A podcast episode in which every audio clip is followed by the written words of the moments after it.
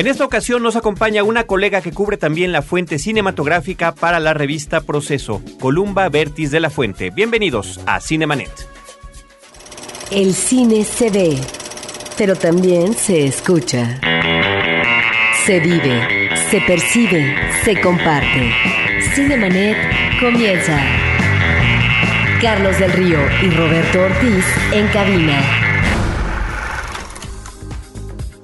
www.frecuenciacero.com.mx es nuestro portal principal. Este es el espacio dedicado al mundo cinematográfico desde nuestro eh, eh, portal de podcast y se llama Cinemanet. Yo soy Carlos del Río y saludo a Roberto Ortiz. Carlos, va a ser muy agradable poder compartir con una colega, cada quien desde su trinchera, nosotros en podcast, a veces en televisión y también en radio, y ahora una reportera importante de muchos años del semanario político por excelencia en este país, que es Proceso.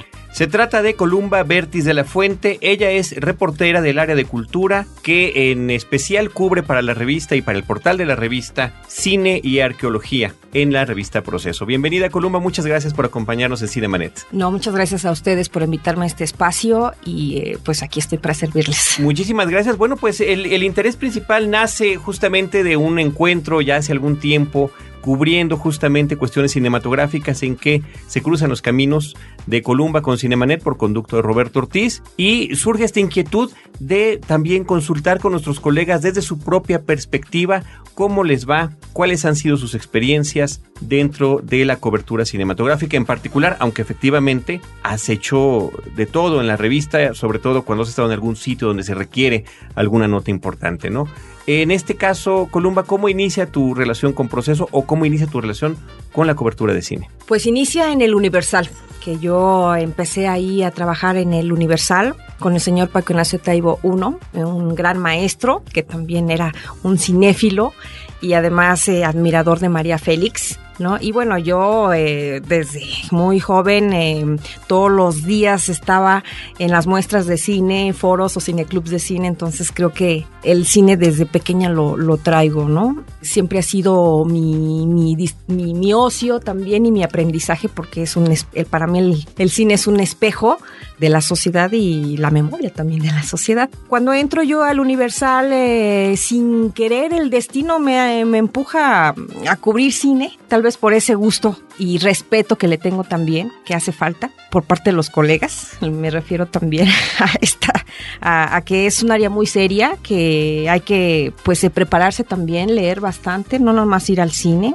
Es un aprendizaje también muy profundo, cosa que ya se ha perdido, ¿no? Cuando yo eh, entro al Universal, eh, Don Taibo me hace la propuesta de escribir reportajes de cine, que siempre ha habido poco reportaje de cine y ha habido más entrevista y análisis, sobre todo de gente crítica de, de, cine, pero hasta ahí, ¿no? Y sí, empecé con una columnita que se llamó Bajo la Lupa, precisamente muy sencilla la columna y muy popular también el título, y empecé a hacer una serie de reportajes. Yo no quería hacer reportajes nada más eh, donde hablara de una película que se iba a estrenar, sino también de la situación del cine, que me parecía muy importante que había que reflejarlo. Siempre he admirado y admiraré toda mi vida a este gran historiador y político del cine que pues fue Don Riera, que desgraciadamente ya falleció y que su escuela quedó, pero no se le ha dado la cabida. Eduardo de la Vega, que su, su discípulo, pues ha, se ha dedicado más a la investigación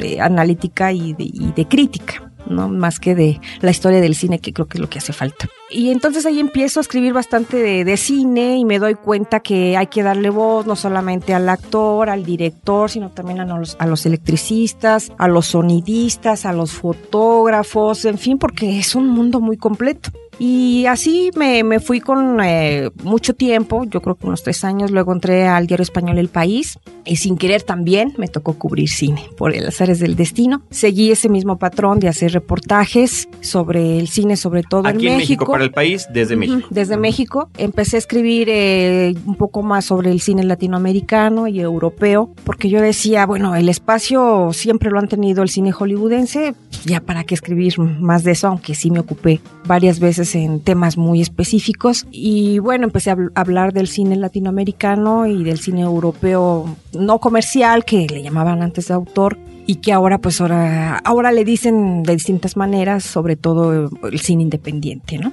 Y bueno, ya mm, mucho tiempo me quedé ahí con el cine. Siempre he cubierto la literatura, en fin, porque va muy unido también y la arqueología, en fin, hay muchos temas también muy afines que, que he descubierto con el cine. Y luego ya cuando entro a... Ah, luego entré a la jornada con invitada por Fabricio León. Empezamos a, a diseñar pues la, la, la, sección de espectáculos que no había en la jornada. La empezamos los dos si ustedes ven las primeras, las primeras este, notas de espectáculos de la jornada, pues es Columba, Columba, todo por Columba. Y bueno, también eh, eh, se le hizo un espacio al cine de diferente manera, aunque ya se cubría en cultura, nosotros queríamos también hacer el reportaje. Y entro a proceso después de, de una invitación que ya me había hecho durante mucho tiempo eh, uno de los fundadores y es el coordinador de cultura, Armando Ponce y me toca también sin querer cine. No, no lo escogía ni decía yo, no, quiero cubrir cine. Es, ha sido por azares del destino y hago lo mismo, los reportajes que es, me parece que son, es importante destacar eh, lo que está sucediendo en el séptimo arte por medio de este género, ¿no? Que abarca no solamente eh, la crónica, sino una infinidad de investigación, las entrevistas en un solo texto, que casi no se hace. En cine no se hace, es rarísimo. Eh, sí, las entrevistas es lo más lo más fácil, creo, y, que aún así creo que deben de llevar mucho contexto y mucha investigación. Y eh, bueno, eso trato yo de reflejar desde qué piensa el creativo en esta disciplina artística y que también haga reflexionar a la gente sobre lo que estamos pasando, ¿no? Va muy, muy ad hoc. Ya que estás hablando de estas modalidades de trabajo profesional en el oficio, te quisiera preguntar, tratándose de una revista como Proceso, que es una revista eh, que se distingue desde su origen por ser muy crítica y muy crítica también del sistema mexicano, en el caso tuyo, ¿hay o ha existido como planteamiento de la revista el que haya una exigencia crítica para poder eh, abordar, cuestionar ciertos procedimientos institucionales por parte de la conducción en la producción, exhibición del cine, que finalmente lo has reflejado en, tus eh, reportajes? Mira, eh, aquí la ventaja de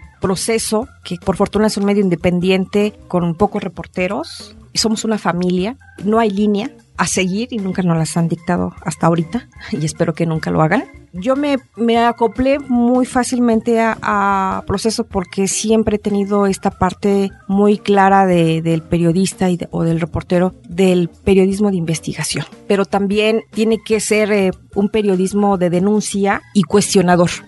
Entonces, eh, pues si se están haciendo las cosas mal en cine o en cultura, pues hay que denunciarlas, hay que hablarlas. Eh, si no está haciendo bien su papel el titular de un cine, hay que denunciarlas, no nada más por el hecho de criticar o porque sea una cuestión personal, eh, a nosotros no, no, no cabe eso en, nuestra ética profesional. Es simplemente que siempre va a existir una voz que te va a decir, sabes que está sucediendo esto, siempre. Aunque uno no lo busque, siempre te encuentras con alguien que dice, ¿sabes qué? Está sucediendo esto. Y bueno, eh, siempre yo le digo, tienes que dar la cara, demuéstrame con pruebas que lo que tú dices es verdad y tienes que dar la cara. Aquí en proceso no está permitido el, según la fuente, o no quiso decir su nombre porque tema las represalias, eso no es periodismo. O sea, siempre nuestro entrevistado tiene que dar la cara y nosotros al denunciar algo también tenemos que mostrar las pruebas. Si no, no nos aceptan el reportaje. Creo que eso es muy importante.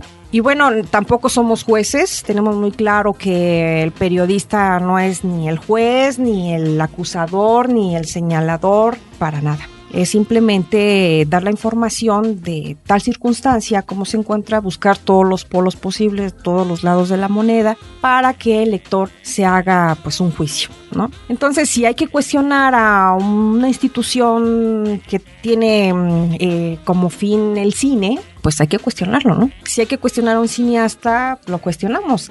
Si está haciendo alguien una película, pues hay que cuestionarlo porque está haciendo esta película y qué va a aportar a la película. Pero siempre de una manera respetuosa, humilde y siempre estar atentos a escuchar y a, no le llamaría yo debatir, sino de, decirle que tiene un compromiso con, pues, con social y que pues tenemos que ver todos los lados de la moneda, ¿no? Entonces, eso creo que es interesante en este momento. ¿Cuánto tiempo llevas en proceso? Llevo 13 años, cubriendo cine llevo 20 años. Ok, es que creo que eso es muy importante destacar de qué periodos, de qué lapsos estamos hablando, porque se trata de una trayectoria que ha visto, no diría yo los lados de la moneda, que normalmente son dos, sino una serie de perspectivas muy distintas desde muchos ángulos. Por ejemplo, tu paso por los festivales de cine, donde te encuentras a personalidades eh, eh, en cualquier otro tipo de evento cultural, cuando presencias de cine extranjero están en nuestro país. En ese sentido, Columba, ¿cuáles destacarías así a bote pronto? De estos eventos cinematográficos y después de personalidades? Mira, eh, estoy haciendo una investigación desde hace tres años de la situación de los festivales en México y cómo se están desarrollando los festivales en México. Y sobre todo en este momento que todos quieren ser internacionales por una cuestión de mercadotecnia, más que nada, y pues sí olvidándose un poco del cine mexicano, eh, a veces que creo que debería ser al contrario, porque entonces no tiene una personalidad. Pero bueno, esta competencia de tener pues esta calificación A que tienen los festivales más connotados como son San Sebastián, Cannes, Berlín, eh, Berlín eh, pues también quieren de alguna manera competir los, los festivales del cine mexicano creo que el que tiene una historia muy respetada en toda Latinoamérica es eh, el Festival Internacional de Cine de Guadalajara, antes Festival Iberoamericano de Guadalajara y antes la muestra de cine en Guadalajara, ¿no? ¿Por qué? Porque tiene un espacio muy importante que es el mercado de Iberoamericano de Cine. A mí esa parte se me hace muy, muy enriquecedora y muy eh, bonita porque, y es donde realmente no han puesto los ojos los periodistas, no sé por qué. Tú vas al mercado y te puedes encontrar hasta Oliver Stone sin que nadie lo anuncie. Ahí me encontré, me he encontrado personalidades de Hollywood y todo, o personalidades del cine argentino o del cine cubano vendiendo sus proyectos o adquiriendo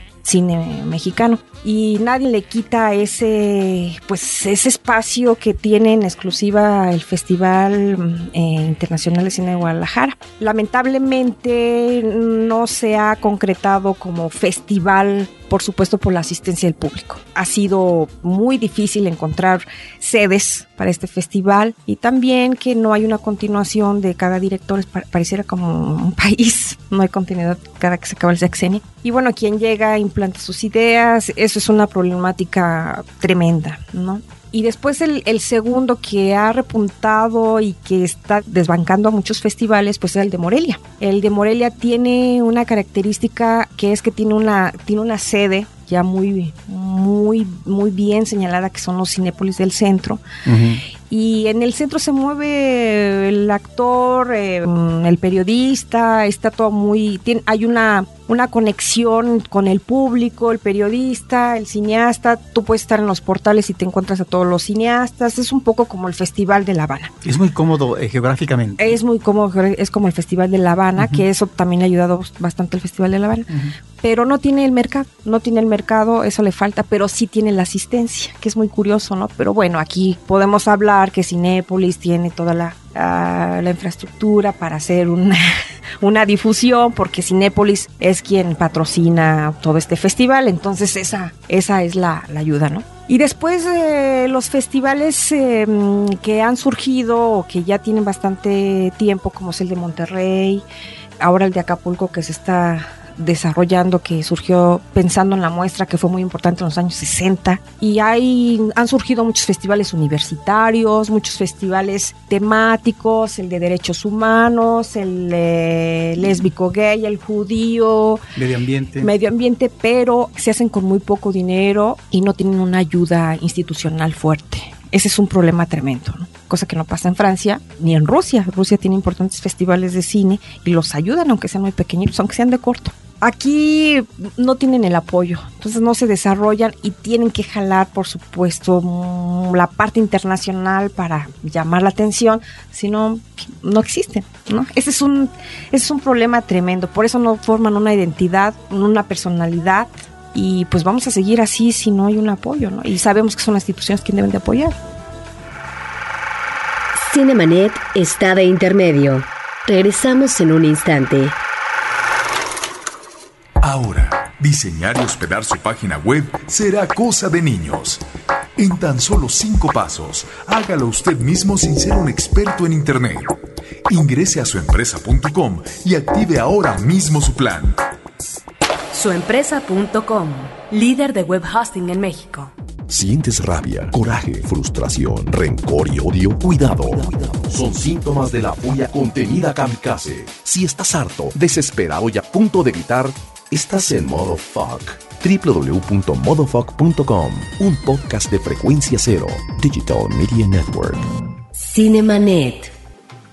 Esta investigación que estás haciendo la vas a publicar próximamente, Sí, próximamente. en, en la revista o en No es este una edición con Grijalvo y, um, y te estoy viendo también la Cineteca. Van a ser varias, este, todavía faltan dos que están viendo si lo apoyan. Y eh, no es nada más hablar de los festivales que hay, ni detectar los festivales que hay. Me quedé en 48 y si no paro, siguen surgiendo. ¿Tenemos, ¿Tenemos festivalitis? ¿Tú crees que hay festivalitis en México? Eh, sí, pero es necesario, es necesario. No, no creo que sobre un festival. Es necesario porque mm, gracias a este festivalito está llegando películas que no verías en cartelera en muchos lugares de, de la República Mexicana. Entonces, eso yo lo celebro. ¿no? Lo que sí critico es que no haya una identidad en cada festival, una línea a seguir que los identifique bien, y también que no sean apoyados, ¿no? Claro, hay muchos que sí son independientes y buscan el apoyo eh, muy fácilmente y hay otros que pues eh, empiezan muy bien y decaen porque se venden, desgraciadamente empiezan a buscar el dinero con instituciones que pues le tiran, les tiran línea, que sucede casi en todos desde Televisa en el FICA, por ejemplo, ¿no? Que empieza, no, pues, pues sí te voy a dar toda la lana, pero quiero que a mis eh, actores los invites y les hagas publicidad allá. Eso ha pasado en el FICA, que yo se lo critico mucho a don Víctor Sotomayor. Bueno, aunque ahora en este último festival ya entró el gobernador de Guerrero, pues por la violencia que existe en ese estado, las muertes que ha habido, él le, quiso entrar y, y quiere desviar pues el, el asunto de toda la violencia en el cine y generar notas eh, positivas trayendo a gente del extranjero como fue Alay Delon y Sofía Loren y que cobraron muchísimo dinero y que pagó el gobierno. Está bien, pero distraen lo que es el objetivo del FICA, que es el cine mexicano. Y bueno, por eso no hay una identidad y, y yo critico esto, ¿no? Critico bastante y critico a las instituciones que no les dan dinero y que no hay una partida para los festivales de cine. Que ese a lo mejor es uno de los problemas que también observamos en la Ciudad de México, esta situación de la identidad y que los festivales nacen queriendo ser internacionales. Y que los festivales nacen no con 20, 30, 40 películas, nacen con más de 100, lo cual, bueno, dices, para el público es una situación inmejorable, pero a veces creo que los festivales tienen que caminar para cobrar derecho de piso, para finalmente tener presencia y consistencia, a lo mejor tienen que comenzar de manera modesta. Claro. Creo que eh, desde un principio eh, el FICO, este festival que se convirtió en una alternativa importante por parte de la iniciativa privada a través de la exhibición con la cadena Cinemex, llegó realmente a ubicarse como tal vez el festival más importante de cine contemporáneo internacional. Bastante. Y tenía toda una serie de secciones. Se termina el FICO, ni modo, y, y surge... Cinemex. Aquí surge es lo que te digo que se ve, em, como las empresas que tienen dinero empiezan a decir, no, esta es la línea que debes de seguir, Claro. entonces pierden esa parte. Pero surge el festival por parte de la UNAM, el Festival de la Ciudad de México que apoya el gobierno del Distrito Federal. Y bueno, eh, surgen de manera muy ambiciosa y uno de ellos, pues con muy poco público en eh, su primera jornada, en su primera edición, Distrital te refieres.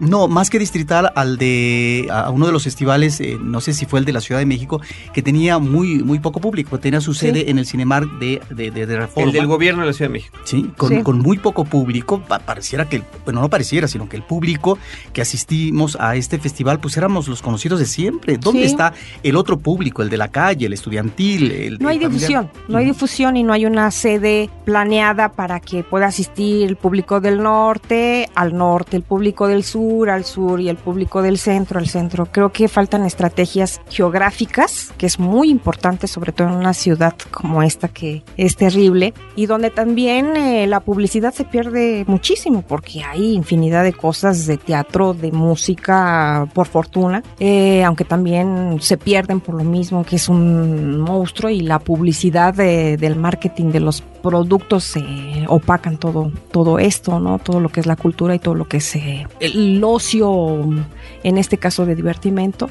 Entonces, eh, creo que los festivales deben ser planeados, como tú dices, eh, no tan ambiciosamente. Precisamente yo decía que se van a esta parte internacional para llamar la atención cuando no, no, no lo logran, no lo logran. Entonces, si desde un principio iniciaran con un objetivo principal, creo que sería otro el panorama, ¿no? Eh, la prueba es eh, el Festival de Cine de Huatulco, que desgraciadamente no tiene publicidad, no tiene dinero, pero este festival está muy asociado con la gastronomía en México y de verdad yo acabo de ver un documental inédito de Buñuel cuando hace sus martinis que es súper interesante, ¿no? Y tiene esa temática y no se sale de ahí, pero a nadie le interesa esa parte. Creen que es muy frívolo o, que no da nota, que, sea temática, ¿no? Es, es una parte de marketing y publicidad tremenda a la escala de las empresas que hacen este publicidad para vender nada más, ¿no? Y no están aquí los festivales de cine creo que atraviesan por muchos obstáculos y sin el apoyo peor. ¿Ya hay un título tentativo para esta investigación? Pues sí se va a llamar eh, el cine mexicano en los festivales. De acuerdo. Columba, yo te quiero preguntar porque entrevistas a toda una serie de personalidades del cine nacional, internacional, eh, actores, a directores. eh, ¿Cómo es que Columba Berti se vincula con su entrevistado en la parte humana? ¿De qué forma un reportero especializado en la fuente de cine logra enganchar y sacar lo mejor del entrevistado para que se puedan explorar algunas de las situaciones? Por ejemplo, recientemente leía una entrevista que le hiciste a Arturo Ripstein a propósito de su última cinta y en donde en algún momento ¿sí? surge a partir de una declaración de él parte de esa personalidad de soberbia que uno como lector ubica, no porque sea la intención de exhibición por parte tuya, Mm. sino que es a partir de las declaraciones de él, pero eso me dice mucho de la personalidad en este plan, sobre todo después eh, de ese manejo eh, tan errado por parte de Ripstein en algunas declaraciones en cuanto a su participación de su última cinta en el Festival de San Sebastián. O, por ejemplo, entrevistar a Jesús, eh, la víctima de pedrastia, eh, que eh, se expone su problemática en la película Agnus Dei, Cordero de Dios, en donde ubicamos a partir de declaraciones de él esta situación conflictiva en este país eh, que no ha tenido una solución en términos de seguimiento penal para castigar a eh, estas ah, figuras de, de la Iglesia Católica eh, que manejan esta perversión de actos de pederastia. Como al principio decía, yo ubico al cine como el retrato de la sociedad en la que nos encontramos y la memoria también de la, de la sociedad es lo que, mm, como la literatura y la pintura nos va a, a dar a conocer. Y sobre todo ahora que el cine mm, eh, es muy masivo, digo, no a comparación de la televisión, pero sí es muy masivo, es una forma donde han eh, logrado, eh, además de los conciertos masivos, lograr captar gente, ¿no? Eh, yo parto primero investigando el personaje. Por fortuna he visto las películas pues de Don Arturo Ripstein, aunque del caso del documental eh, pues tuve que informarme mucho del tema. Yo no voy a ciegas a ver a mi entrevistado porque siento que no podría lograr algo sustancioso. No, no soy de esas personas que pueden hacer una pregunta y, al aire ahí a ver qué sale. No puedo, no puedo. en- a lo mejor no tengo la habilidad. Entonces sí tengo que eh, ir con el entrevistado preparada, con un cuestionario. Y siempre me, me ha gustado eh, abordar el tema que tratan. muy a fondo, muy a fondo, ya sea político, social, cultural, en fin, ¿no? Y eh, me enfrento al personaje muy respetuosa, como lo había, lo había dicho, muy humilde. Yo no sé nada.